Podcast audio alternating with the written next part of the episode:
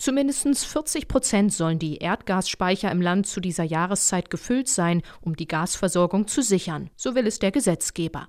De facto stehen die Füllstände aktuell bei 69 Prozent, heißt es von der Initiative Energien speichern, zu der sich Betreiber deutscher Gas- und Wasserstoffspeicher zusammengeschlossen haben. Geschäftsführer Sebastian Bleschke. Voraussichtlich werden die Gasspeicher in Deutschland am Ende dieses Winters überdurchschnittlich hohe Füllstände aufweisen. Wir haben deshalb eine sehr komfortable Ausgangssituation für die Wiederbefüllungsphase. Industrie und Haushalte haben in den vergangenen Monaten ihren Gasverbrauch reduziert. Im Februar etwa waren es 12,5 Prozent gegenüber dem Vorjahresmonat. Klar ist, die äh, aktuellen Verbrauchseinsparungen nehmen darauf durchaus relevanten Einfluss äh, und äh, wir empfehlen deshalb auch weiterhin, diese beizubehalten. Nachdem Russland seine Gaslieferungen nach Deutschland gedrosselt hat, setzt die Bundesregierung auf den Import von Flüssiggas über sogenannte LNG-Terminals.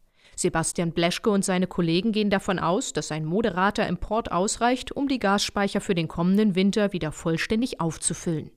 Um die Energieversorgung unabhängiger aufzustellen, will das Bundeswirtschaftsministerium allerdings bis zum Jahr 2030 große Terminalkapazitäten an den deutschen Küsten aufbauen und so bis zu 600 Terawattstunden pro Jahr über LNG-Importe abdecken. Vor dem Hintergrund äh, eines anzunehmenden Verbrauchsrückgangs im Zuge der Energiewende ist eben äh, davon auszugehen, dass diese 600 Terawattstunden, die vom BMWK geplant werden, als Überkapazitäten sich darstellen werden. Das weiß das BMWK GmbH aber ja selbst auch schon in der Planung aus. Doch warum im großen Stil teure LNG-Terminals bauen, wenn klar ist, dass sie unter Umständen überdimensioniert sind?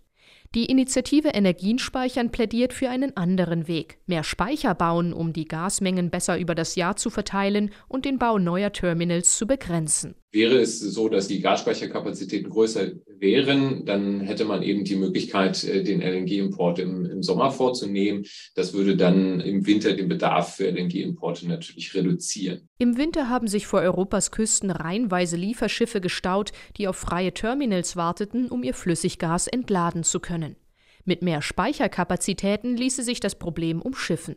Die Initiative Energien speichern will mit dem Bau zusätzlicher Speicher auch einen Beitrag zur Energiewende leisten. Denn wenn die Energieversorgung in Zukunft auf Wasserstoff umgestellt werden soll, braucht es dafür ebenfalls Speicher. RBB 24 Inforadio vom Rundfunk Berlin-Brandenburg.